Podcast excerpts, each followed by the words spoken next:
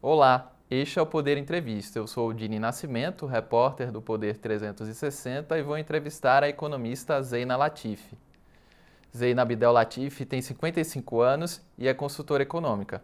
Tem mestrado e doutorado em economia pela USP, a Universidade de São Paulo. De abril a outubro de 2022, foi secretária de Desenvolvimento Econômico do Estado de São Paulo.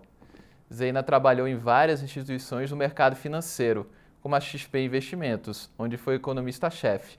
É autora do livro Nós do Brasil, Nossa Herança e Nossas Escolhas. Zeina, obrigado por ter aceitado o convite. Eu que agradeço. Agradeço também a todos os web espectadores que assistem a este programa.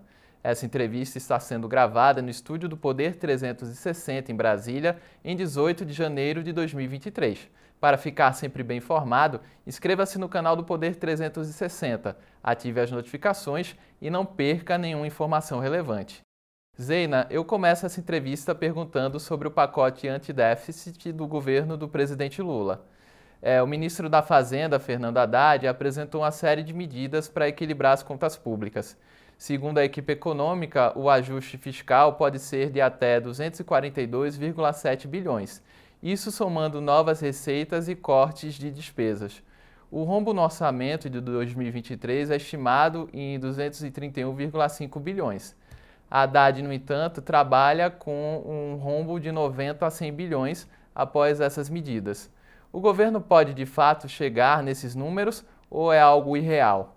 Bom, vamos lá. Vou dar um passo atrás aqui.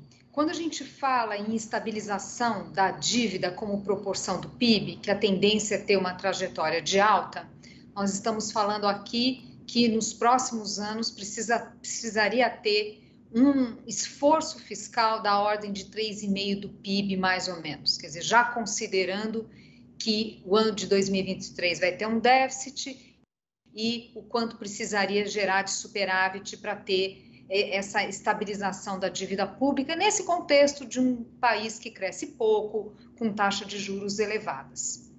Certamente esse pacote não dá conta do recado, certamente. Certamente precisaria ter avanços do lado da contenção das despesas, do crescimento das despesas obrigatórias. Não é exatamente cortar a despesa, mas conter o seu crescimento, para que, como proporção do PIB, a gente tenha ali é, as contas, né, um, recuo aí como proporção do PIB.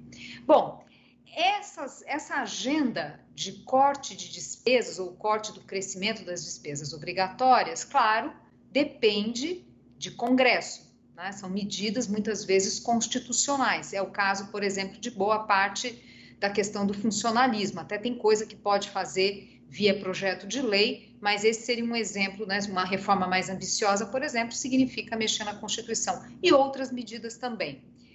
Não houve sinalização, não tem havido sinalização desse tipo. Quer dizer, seria ingenuidade a gente esperar que já nesse primeiro anúncio tivesse alguma coisa já pronta. É, por quê? Porque a economia não foi tratada na campanha, porque o time de transição foi muito mais para identificar a situação do que exatamente propor reformas mais ambiciosas. Até aí tudo bem. O que preocupa é não ter a sinalização. Olha, não ter um reconhecimento que tem um trabalho ali que não é fácil, porque mexe no bolso de todos nós. Toda vez que se, se toca nessa questão das despesas, você vai mexer em vários setores da economia, da sociedade, precisa ter apoio do presidente da República. Então, uma coisa é não ter algo concreto, isso seria já esperado. A outra, ainda que não desejado, né? A outra coisa é não ter qualquer sinalização nesse sentido, pelo contrário. Então, quando a gente vê as falas do presidente, sempre são na linha de aumentar os gastos. Então, isso por si só, quer dizer, esse pano de fundo que eu falei aqui, isso por si só já, já preocupa. Agora, especificamente em relação ao, ao pacote, e, portanto, é um pacote de curto prazo, com todas as suas limitações, muito mais ligado à questão da receita né, do que da despesa. Quando trata da despesa, que são aqueles 50 bi, não há detalhes suficientes ainda e muita dúvida do que realmente pode ser feito, porque tem uma parte ali que é verificar contratos, enfim, eu vejo como muito limitado isso. é, tem uma espécie de contingenciamento, não é exatamente isso, que também há muitos limites, inclusive em princípio não poderia por causa da regra é, da, da, da PEC que foi aprovada agora flexibilizando o teto. Mas enfim, muito magrinho na parte de despesa, nada muito estrutural de verdade, né? Parece uma, mais um, alguns, algumas, alguns ajustes ali de curto prazo. Então foi tudo para o lado da receita. Aí do lado da receita, aí tem várias, várias coisas ali naquele balaio. Tem de tudo. Tem de, desde reavaliação da, da, da, da estimativa de arrecadação, que é até, me parece correto, mas isso não é esforço fiscal. Uma coisa é você concluir que o valor que está ali embutido no orçamento é, não é compatível com o cenário. Isso é uma coisa. A outra coisa é colocar isso como um pacote de ajuste fiscal. Não, não é ajuste fiscal e, obviamente, que é natural o, o questionamento sobre essa estimativa que tem ali, que são aqueles 36 bi, né? É, por quê? Porque está embutindo um crescimento do PIB que é muito acima, 2,5%, muito acima do consenso de mercado, que é 0,8%. É, porque tem a, a, essa questão da própria mudança da base PiscoFins, né, no ICMS, é, não, não, sabemos qual o tratamento que está sendo dado ali, né, do ponto de vista da, da, da perda de arrecadação. Então, também não está muito claro. Aí vem as outras medidas. Uma delas é com um refis, só que um refis para é, é, empresas, enfim, ou agentes econômicos que têm ali processos né, é, é no, no CARF. Quer essa litigiosidade vejo com preocupação porque você pode até ter alguma, alguma entrada de recurso, alguma receita de curto prazo, porque você é, é, tem ali empresas é, e pessoa física e jurídica aderindo ao programa, mas no fim do dia isso pode ser até uma forma de estimular mais ainda a litigiosidade. Né? Se for pensar na linha do que a própria Receita no passado alertou, quando você vai fazendo refis, muitas empresas elas já nem vão pagar os impostos porque ficam esperando o próximo refis. Isso pode acontecer também, pode acabar até é, estimulando a, a, litigiosidade. Então, tem, tem uma série de coisas ali que é, ou não são esforço fiscal, ou podem ser perversas, né, de, de ter resultados, efeitos colaterais indesejáveis. Então, eu vejo como assim, claro, tem sempre o mérito de colocar essa preocupação do fiscal, mas eu acho muito tímido e o contexto de contínua sinalização do presidente, é, que mantém um discurso muito populista, quer dizer, esse contexto é muito ruim e já enfraquece já do ponto de vista de formação de expectativas, isso já enfraquece por si só qualquer anúncio do Ministério da Fazenda. Então, realmente é um contexto muito tumultuado ainda, está muito, é, muito ruído ainda. No Fórum Econômico Mundial, em Davos, o Haddad disse que a equipe econômica trabalha para zerar o déficit em dois anos. A senhora considera isso possível diante do que foi apresentado até agora? Olha, é claro, a gente não tem como, quer dizer, eu não tenho como, é, até por falta de, de, informações que não são é, públicas, é muito difícil a gente cravar o quanto essas medidas todas poderiam ter de impacto efetivo, mas acho pouco provável, acho muito pouco provável isso. E, de novo, digamos que tudo desse certo, né? E, e a gente tivesse bons resultados. São efeitos de curto prazo. A gente, de verdade, de verdade, não são questões estruturais que representem de, de fato é, uma mudança na questão fiscal. De fato, a gente olhar e falar: olha, tem aqui uma mudança estrutural que melhora a qualidade do nosso regime fiscal, a gestão das nossas políticas públicas. Não quer dizer que isso não possa acontecer. Claro, à luz dos discursos hoje do presidente Lula, tá, parece algo é, é, questionável. Mas, enfim, é, é um meio do caminho aqui. Quer dizer, tem um esforço? Tem. Não acho que é suficiente para zerar o déficit e não tem mudanças de fato de cunho mais estruturante, que a gente fala assim, olha, está tendo uma melhora da qualidade da gestão da política pública ou da, da gestão da política fiscal no país. A ministra do Meio Ambiente, Marina Silva, também foi ao Fórum Econômico.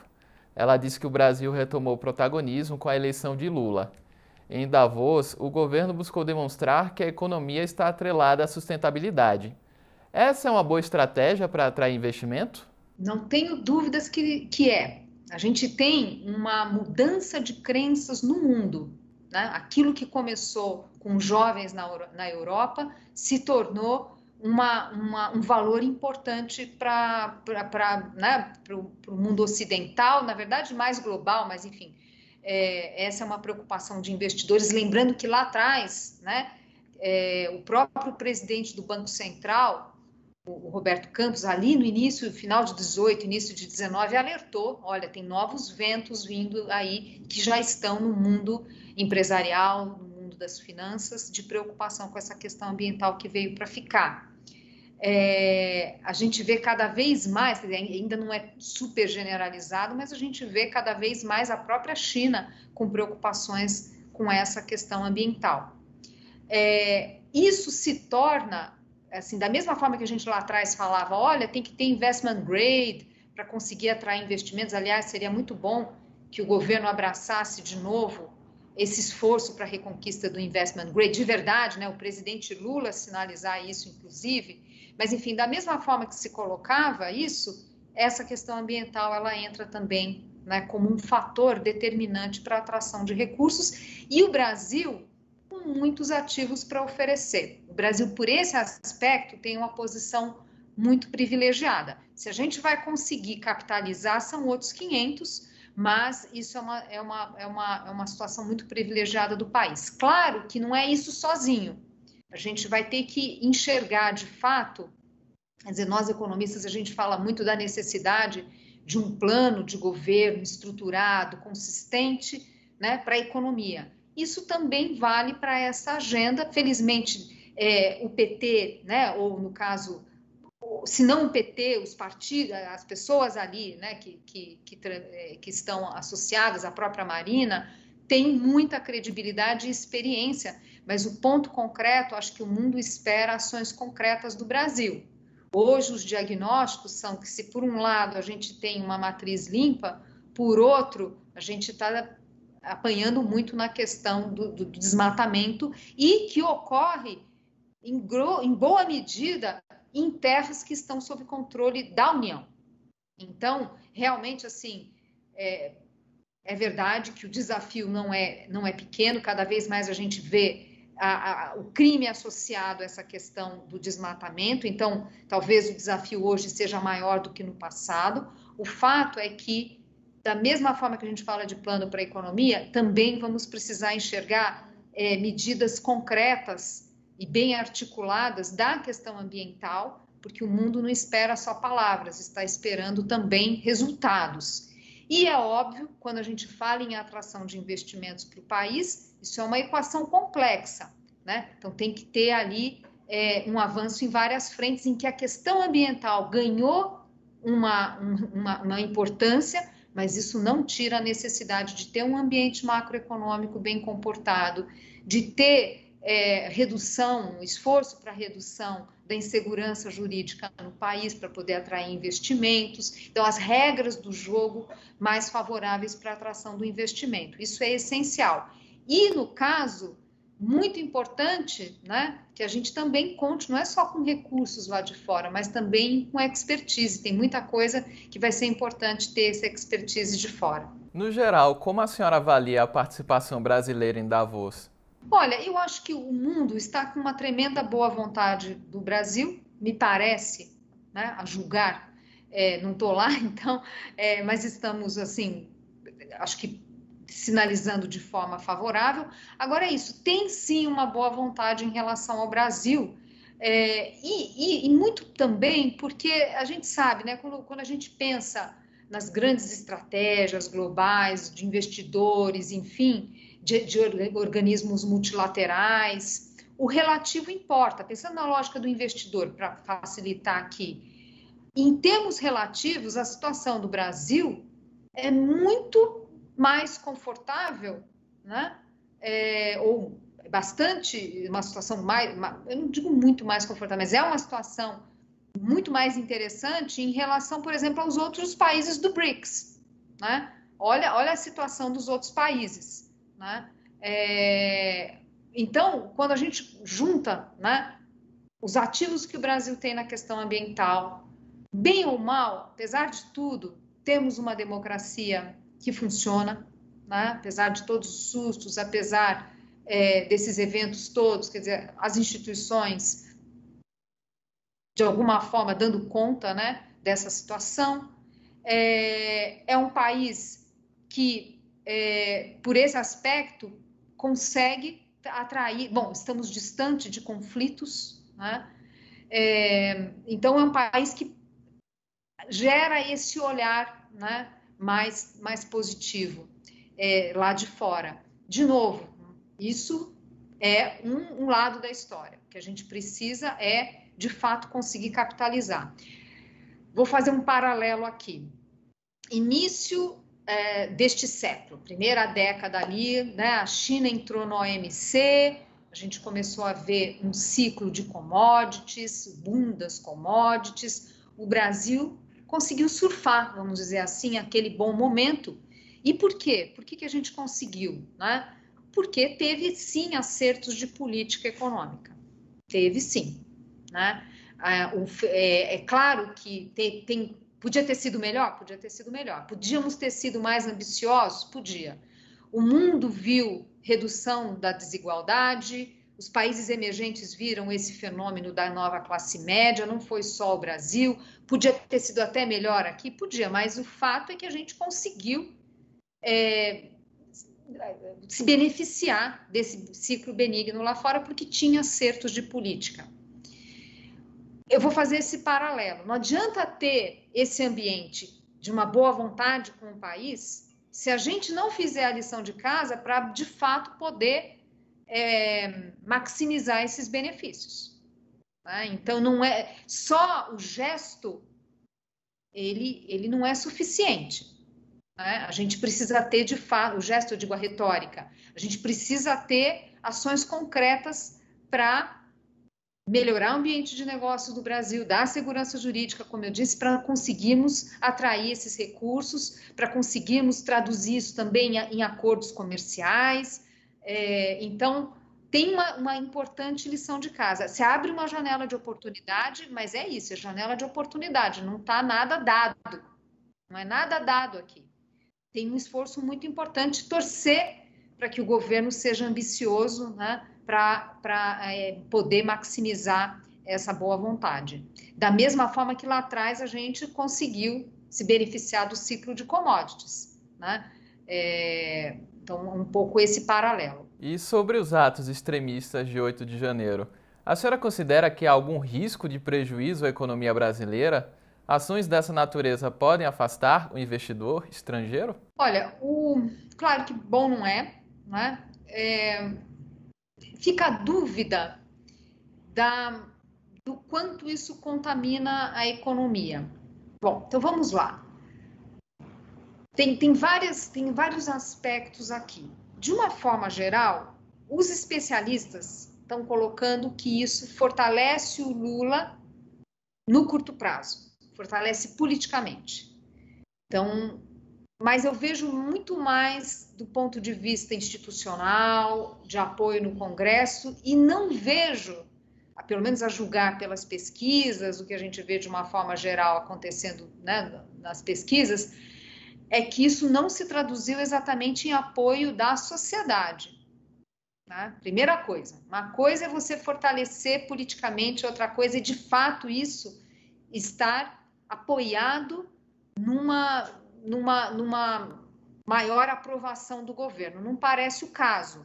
A gente continua tendo o antipetismo muito forte, o bolsonarismo muito forte. Então, quer dizer que esses ganhos, eles são limitados e penso que de curto prazo, porque esse é um jogo que a gente chama, é um jogo que vai se repetindo, cada evento novo, como o presidente vai reagir, né? como é que vai cuidar, da, como que vai ser a agenda econômica. Então, no final, quer dizer, não é, não é uma coisa isolada. Se o presidente aproveitar isso para avançar com agendas importantes no Congresso, vai ser importante, né? Mas a gente também não sabe bem qual é a agenda, porque uma coisa é o ministro da Fazenda sinalizar com reforma, outra coisa é a gente ver de fato que há um empenho do presidente. Acho que uma lição que é importante de, de ser aprendida, aliás, tá, espero que sim, que a gente já viu esse problema no governo Dilma II, depois com o próprio é, é, é, Bolsonaro ali mais para o final do mandato, não no início, que é que não adianta o ministro da Fazenda, o ministro da Economia, falar em reformas, falar numa agenda ambiciosa, se não tem o apoio do presidente. São agendas de governo, não é só de ministro da Fazenda. Né? A gente viu o que aconteceu com a Dilma, você tinha ali no primeiro momento Joaquim Levy com uma agenda, com uma preocupação fiscal que não deu certo, e tanto não deu certo que o Brasil perdeu o grau de investimento, o ministro caiu, enfim. Depois a gente viu, de uma forma diferente, é verdade, com no governo anterior, conforme a gente foi vendo o Paulo Guedes ficando isolado, perdendo o controle da política econômica. Então, isso, isso é importante a gente ponderar que tem agendas que são do presidente da República, ele precisa estar empenhado. Agora, pra, é, tirando essa questão da força para reformas e que forma, reformas vão ser, né? Esse é um lado da, da questão do, do desses atos. É, a outra questão é isso mostra que a gente tem um quadro difícil no país, talvez mais difícil do que se imaginava. Sim. Isso pode gerar apreensão no setor produtivo? Pode. Mas aí vamos ter que aguardar como vai ser o desenrolar desses eventos. A punição dos culpados, e só dos culpados, ela é importante para poder, pelo menos, a gente enxergar assim, olha, esse tipo de coisa não vai se repetir porque foi culpa, porque houve punição aos culpados. Isso é importante. Isso é muito importante. Então, o Brasil já é um país difícil. Uma hora tem greve de caminhoneiro, uma hora tem isso, outra hora. O Brasil já é difícil. Então, que não se adicione mais um fator de risco no nosso ambiente econômico, social, enfim. E isso é um jogo que ainda está sendo jogado, vamos, vamos aguardar. Interessante notar que esse é um tema, inclusive, no, no mundo. Né? Há uma certa expectativa de como o Brasil vai lidar com isso, porque há uma preocupação de que eventos como esse, assim, assim como teve na Casa Branca agora é, no Brasil, a punição é importante até para que é, iniba ações desse tipo em outros países. Então, há também, é, nessa questão da visão do estrangeiro em relação ao Brasil, esse é um ponto que também tende a ser monitorado. Né? Então, enfim, a minha resposta está meio no meio do caminho, é, mas no fundo o que eu estou querendo dizer, olha, pode não ser ruim a depender das nossas respostas, né? É, e isso não está ainda muito claro. A equipe econômica tem defendido a reforma tributária como um complemento a esse pacote de medidas econômicas, embora não tenha apresentado detalhes. A Haddad fala em linhas gerais sobre a mudança na cobrança de impostos ele diz que a reforma deve ser feita em duas etapas. A primeira sobre o consumo, e essa se daria ainda no primeiro semestre. Já a segunda parte mexe na tributação da renda e ficaria para o segundo semestre.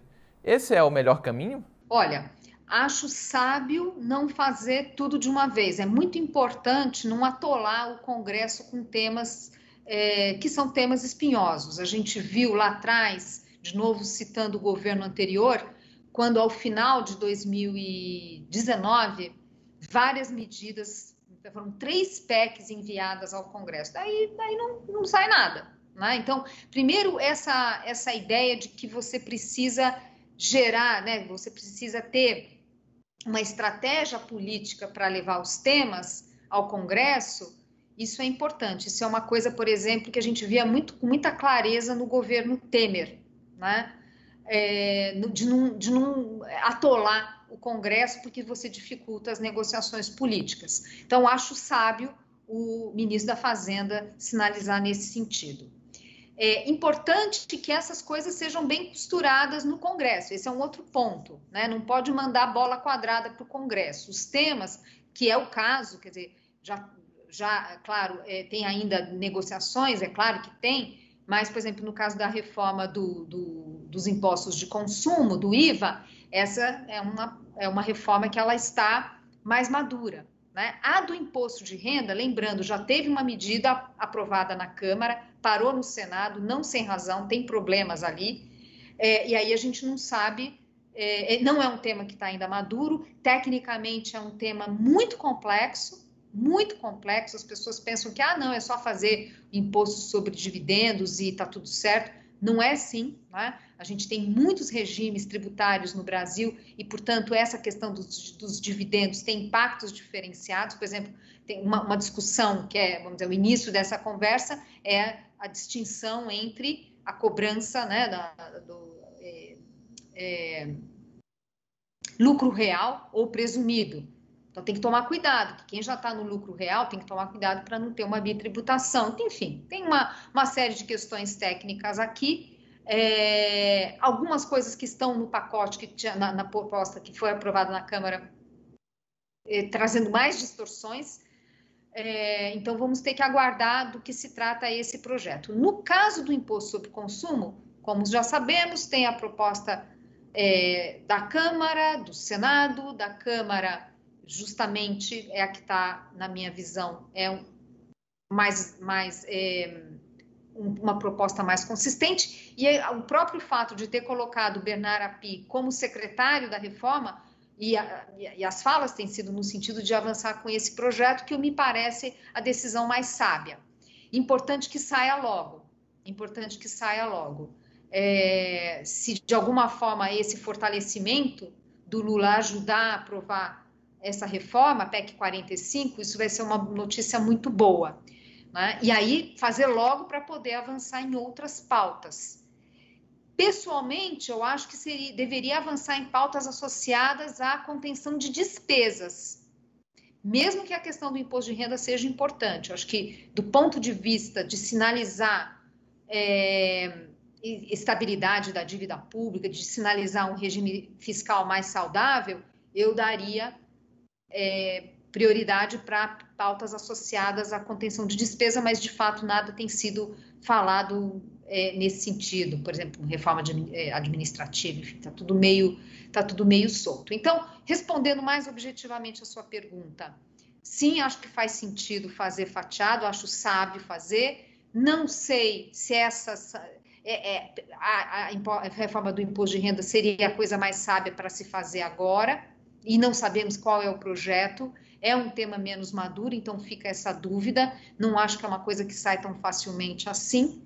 É, mas a, a, começar com IVA já seria, olha, já seria uma, uma decisão muito, muito, muito positiva do ponto de vista de geração de crescimento para o país. Aí, lembrando que não se trata de uma, uma reforma para aumentar a arrecadação, não é esse o objetivo. Né? Pode aumentar lá na frente conforme isso se traduzir em mais crescimento, mas não seria o seu objetivo. Então, não, não, não, não estaria associado ao ajuste fiscal de uma forma direta. Por falar em reforma administrativa, não há uma menção clara do governo sobre o assunto. O economista Francisco Gaetani foi escolhido para a Secretaria de Transformação do Estado que é vinculada ao Ministério da Gestão e da Inovação. A pasta é responsável por essas mudanças. A senhora analisa que a possibilidade concreta de uma reforma administrativa durante o governo Lula? Olha, primeiro que o Gaetani é um profissional de primeira, acho importante colocar isso.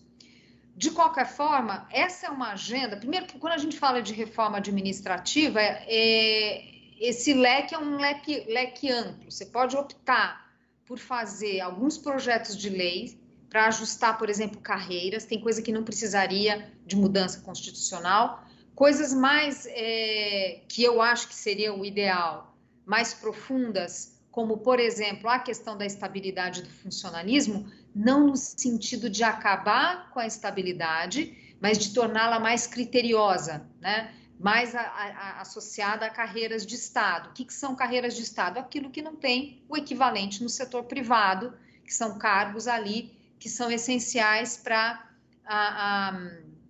o, o, bom funcionamento né, da máquina pública, para que ela tenha resiliência nas mudanças de, de governo, para que ela tenha um mínimo de autonomia né, para preservar as políticas públicas, para preservar a máquina. Não é um debate fácil, não é um debate fácil. A gente viu é, o quanto esse assunto ficou travado, né? É, então, assim, tem coisas, é, assim, se digamos que não avance nessa questão, né? Que poderia ter algo do tipo, olha, vamos fazer essa, essa rediscussão da estabilidade do funcionalismo, de novo, não no sentido de acabar mais de, de, de mudar suas regras, e só para os entrantes, por exemplo. Você fala, ah, mas aí não vai ter efeito de curto prazo. Não tem efeito de curto prazo, mas não quer dizer que não seja importante para a gente começar a construir essa ideia de um regime fiscal mais estável.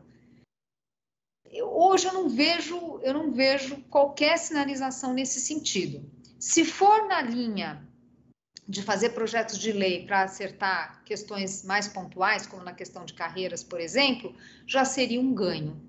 Já seria um ganho e até podendo até ter impacto de curto prazo do ponto de vista da, dos gastos. Não seria grande coisa, seria né, um avanço muito mais do ponto de vista da qualidade né, da gestão, é, mas seria um, um passo importante. O problema, daí eu volto àquilo que eu comentei já essa é uma agenda que precisa de apoio do presidente da República.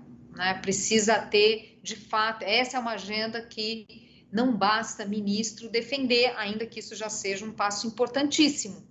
Né? Afinal, o presidente não governa sozinho, ele tem ali os seus auxiliares, seus conselheiros. Então, claro que faz diferença você ter ali é, bons auxiliares.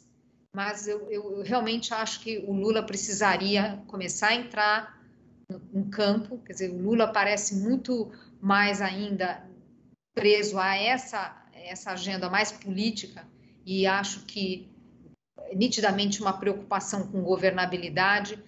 É, e, aliás, ele falou sobre isso já, mas precisa começar já a entrar em campo nessa questão da economia para não perder esse capital político de início de governo. É, e lembrando que governabilidade depende também, em grande medida, da economia arrumada. Vale sempre citar o caso do governo Temer, um, um, presidente que não tinha nem 5% de taxa de aprovação, né? mas que compreendeu a necessidade de arrumar a economia para ter as ruas pacificadas, para ter a sua governabilidade assegurada. Então, não pode brincar com a economia, por isso que eu acho que é importante o presidente Lula eh, começar já a dar o tom, mostrar que veio. Lembrando que o Lula não é um presidente novo, né? Ele carrega o seu passado. Então, é, eu acho que isso aumenta a, a, a, urgência. E num contexto que um país muito dividido, né? como dizem alguns é, analistas políticos, quer dizer, não tem lua de mel aqui. Né? Realmente precisa acelerar nessa no que seriam esses princípios ali de uma reforma. Não basta o ministro da Fazenda ou qualquer outro ministro falar que apoia uma reforma ou outra, mesmo para tributária, mesmo para tributária, que é um tema muito mais maduro, de interesse dos governadores. As condições políticas são propícias, mas vai precisar de empenho do presidente, um compromisso dele. A equipe econômica fala em estabelecer uma âncora fiscal a Haddad afirmou que o FMI vai ajudar nessa missão. O teto de gastos é o mecanismo que faz esse papel, mas ele foi bastante desrespeitado no governo anterior e no atual com a PEC Furateto. Na sua opinião, há outra proposta viável além de um teto de gastos? Olha, aqui você controversa. Eu, eu sou do grupo que, um grupo que deve ter muito pouca gente, mas eu acho que não deveria mudar a regra do teto acho que deveria manter. São alguns argumentos aqui. É, primeiro, é importante a gente saber, quer dizer, a gente tem em mente que não existe a regra perfeita. É? O que você tem é uma regra que pode, que, né, é, analisar qual a capacidade dela de atender a objetivos naquele momento, naquele contexto, e me parece que a regra do teto tem condições, ainda que combalida. É, então, não tem regra perfeita. Segundo, quando você fica mudando todo o tempo a regra, que o Brasil faz muito isso, você vai enfraquecendo muito a, a, essa ideia de previsibilidade, de credibilidade na gestão da política fiscal. Porque, ué, se muda a regra tão facilmente, dizer que qualquer uma que vier já nasce com esse, vamos dizer assim, pecado original, já nasce com um déficit de credibilidade. É... Outra coisa é que, apesar de tudo, a regra do teto, ela teve uma flexibilidade, quer dizer, ela tem a cláusula de escape para ser utilizada nos momentos é, excepcionais, como foi a pandemia, e funcionou. Né? Funcionou, teve flexibilidade. Então, a crítica de que ah, é muito rígida não é verdade. O que acontece é que eu acho que ela foi mal utilizada, em vários aspectos. Na ida já, quer dizer, eu acho que eh, na própria pandemia, acho que se abusou dessa cláusula de escape, acho que faltou um uso é, mais parcimonioso. A gente, a gente teve ali um gasto comparável, como proporção do PIB, comparável de nações ricas, né? muito acima, algo na casa de 8% do PIB. No mundo emergente foi pouco mais de 3, 3,5% do PIB. É, a gente ficou com uma cifra muito mais próxima de países ricos, desenvolvidos, que têm maior capacidade de endividamento. Né? Então, acho que houve abuso. Por outro lado, também é, a gente, é, o governo foi lá estabeleceu né, o período de calamidade até o final do ano de 2020, como se a pandemia tivesse data para acabar. Então, assim, eu acho que teve erros na forma como foi utilizada a regra do teto e, obviamente, né, mais preocupante, a, a facilidade com que o país aprovou emendas constitucionais para furar o teto e sem, sem, justi sem boas justificativas, porque a gente via ali regra sendo furada simplesmente para gastar mais e não era exatamente por causa de questões associadas à pandemia. Então, houve uma má gestão. Mas isso, o problema não é a regra, o problema somos nós que não, né, não não, não, não, não, não, fomos, não utilizamos com, sere, com sabedoria. Né? Isso significa que, na minha visão, custo-benefício, era melhor manter a regra do teto, ainda que num patamar de teto mais alto. Então, assim, olha aqui, o governo anterior deixou um orçamento que não é execuível, é, não dá para ficar desse jeito. O jogo está recomeçando. Eu vou manter a regra, só que eu vou subir a barra, vou subir o teto. Eu acho que isso seria mais, é, mais, mais indicado, em vez de ficar gastando energia e, e, enfim, vai ter toda a negociação no Congresso, mesmo que não seja uma emenda constitucional, para uma nova regra. Que vai ser difícil, não é fácil. Você ter uma regra que consiga conciliar simplicidade, né, para conseguir ter o controle da sociedade, o acompanhamento da imprensa, quer dizer, precisa ser simples, é, precisa ter flexibilidade, precisa indicar esforço. Não pode ser uma regra, é que nem dieta para emagrecer. Se for flexível demais, não é dieta. Então, encontrar esse equilíbrio, e são objetivos que muitas vezes são conflitantes, é, não é fácil. Só que eu acho que nesse quesito seria injusto dizer que a regra do teto falhou. É, enfim, eu acho que o mais saudável seria manter a regra, né? ainda que partindo de um patamar mais elevado, que já o tom já foi dado pela própria PEC da transição.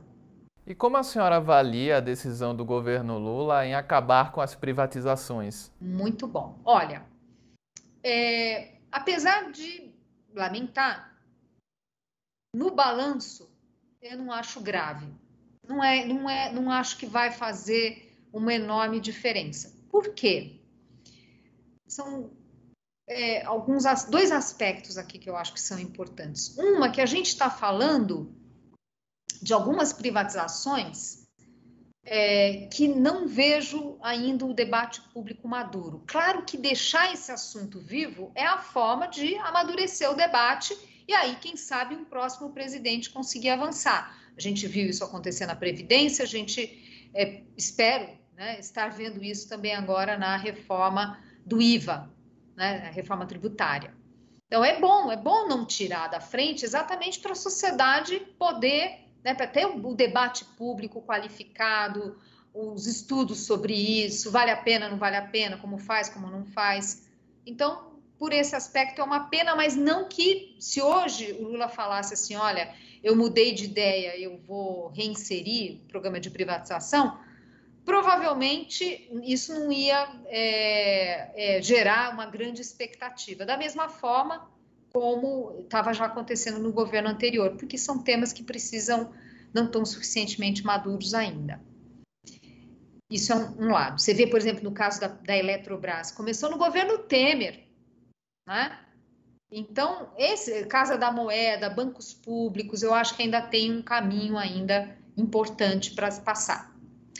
Esse é um aspecto. O outro aspecto é que, do ponto de vista de prioridades, não sei se seria prioridade à luz de outros temas muito mais difíceis, como já foi colocado na questão tributária e, obviamente, nessa questão dos gastos públicos. Então, assim, se for para escolher cavalo para corrida aqui, eu acho que a prioridade deveria ser essa agenda de gasto público. O duro é se ficarmos sem nada. Aí vai ser difícil. Né? Mas pegando isoladamente só essa questão da privatização de empresas, bom não é, porque, como eu disse, isso atrapalha o amadurecimento do debate, mas não que isso mude essencialmente o cenário econômico. Agora, claro que na questão de concessões, eu acho que isso a gente vai continuar tendo avanços, né? Não tem mais os low-hanging fruits, quer dizer, tem é, cada vez mais são são, são áreas mais difíceis, mas eu acho que a agenda de concessões ela segue. Em 2023, a expectativa é de desaceleração na economia mundial. A guerra da Ucrânia segue e ainda há os efeitos da pandemia de Covid. A projeção de crescimento no Brasil é bastante tímida. O Banco Mundial fala em 0,8%. Inflação e taxa de juros elevada preocupam. Há como escapar desse cenário? Olha, aqui eu vou fazer um ter um olhar um pouco em relação ao cenário internacional, um pouco mais é, menos preocupado. Vamos dizer, vamos dizer, assim, tem muita, tem muito ruído, tem muito ruído, não tem dúvida. É, mas por outro lado, tem alguns fatores que no relativo o Brasil pode pode se sair bem, né? Então, primeiro, vamos pegar aqui alguma, alguns temas que você colocou. É, primeiro, a questão da inflação uma parte da inflação. Essa inflação mundial é um apanhado de coisas que é, é, geraram esse resultado. Apanhado, apanhado de coisas. Excesso de estímulo à demanda, né? eu já comentei aqui a questão do estímulo fiscal e monetário que foi feito. Teve excesso? Teve excesso. Teve excesso. Não há dúvida que teve excesso. No mundo, alguns mais, outros menos. O Brasil foi no grupo que teve mais, Estados Unidos foi no grupo que teve mais. Aí teve, tem país que tem menos e sofre menos com a inflação, como é o caso da China. É, então, é, tem uma questão de demanda e por isso faz sentido, sim, a elevação de juros no mundo. Né? Claro que se conseguir é, de uma forma equilibrada conter ou desmontar estímulos fiscais, que é o que já tem sido feito, isso ajuda o trabalho dos bancos centrais. É, acho que nesse quesito o pior já passou. A gente vê, né, não é aperto fiscal propriamente, mas desmonte de algumas políticas, a gente enxerga isso nos Estados Unidos, por exemplo. Então, por esse aspecto, o pior passou. Também dá para dizer que tem uma outra parte, né? Então, eu falei de impulso à demanda, daí tem questões associadas à oferta, que obviamente houve disruptura de algumas cadeias e isso atrapalhou o fornecimento de alguns produtos. Claro, é microprocessador, chips, muito, né? Porque você tinha demanda de um lado, todo mundo em casa usando computador, e do outro, uma economia, por exemplo, na China, Taiwan, enfim, com, com questões ali de fornecimento. Então, essas questões do lado da oferta também já há dúvida, já faz um bocado de tempo, pior já passou. Tivemos ainda a questão geopolítica. A guerra continua lá, mas já descomprimiu bastante os preços, a gente já viu que teve já uma importante correção. Tudo isso para dizer que mesmo que a inflação ainda fique ainda elevada por um tempo, porque ainda tem pressão de demanda, ainda tem um pouco de, de cada ali, é, mas os bancos centrais já estão subindo juros, é, então dá para dizer que o pior já passou. Não quer dizer que a inflação vai ficar baixinha, né? Tem a tal inflação verde, tem é, a busca de novos novos fornecedores que muitas vezes está associado a preços mais elevados, então limita também essa, essa melhora. Mas, enfim, de novo, o pior do ponto de vista da inflação no mundo já passou. Eu não vejo razão para a gente ter choque de juros como foi no passado, né? anos 80. Né? Eu, não, eu, não, é, eu não vejo Paul Volcker, cenário Paul Volcker, eu não vejo razão para isso e os próximos bancos centrais estão nessa linha. É, juros elevados no mundo, vamos combinar que Brasil já, já viu de tudo aqui. A gente, assim, é, pode atrapalhar? Pode, mas eu não acho que é isso. A gente já teve momentos de juro muito mais elevado no mundo e não foi isso o grande fator aqui para o Brasil. O grande fator são mesmo as nossas questões. Então, o que eu estou querendo dizer é que, sim, tem essas preocupações? Tem. E eu até adicionaria muitos com medo de bolhas aqui e ali, porque, bem ou mal, é, houve um sobre esse é um tema importante, um sobreendividamento né, na economia mundial e agora vai ter que lidar com juros mais elevados. Aliás, a palavra não é exatamente bolha, mas é ter que lidar com juros elevados num mundo muito mais endividado e a, a liquidez é, se reduzindo. Então, sim, a gente pode ter problemas corporativos de dívida de países, tem uma preocupação muito grande, por exemplo, com dívida de países mais pobres. Então, o mundo não está fácil, é verdade, mas pensando no impacto aqui no Brasil, eu não acho que essas coisas é, são tão determinantes assim.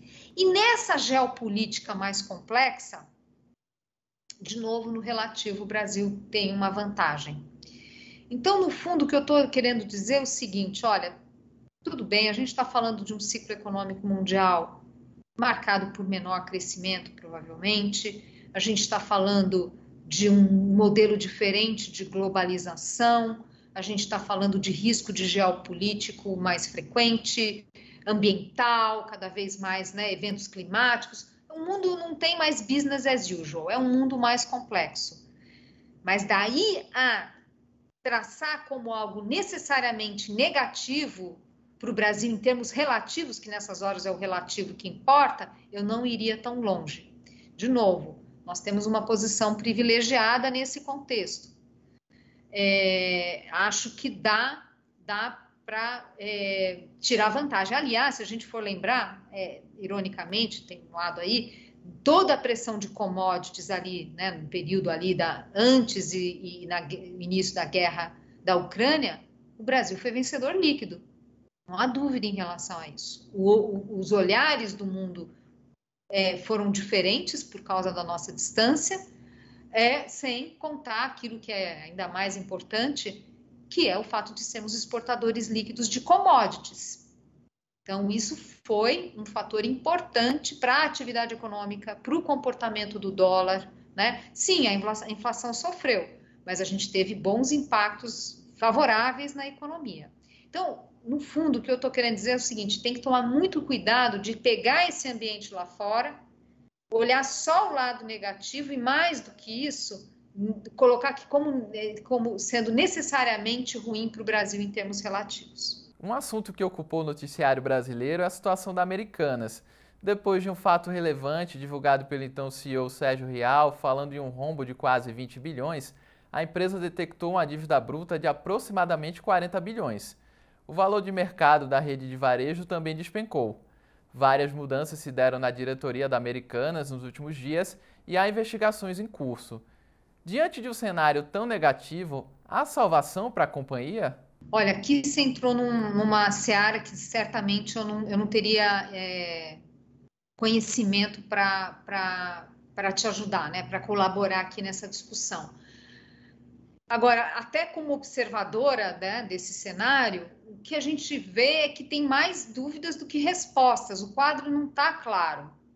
Não está claro exatamente o que aconteceu, quem são os responsáveis.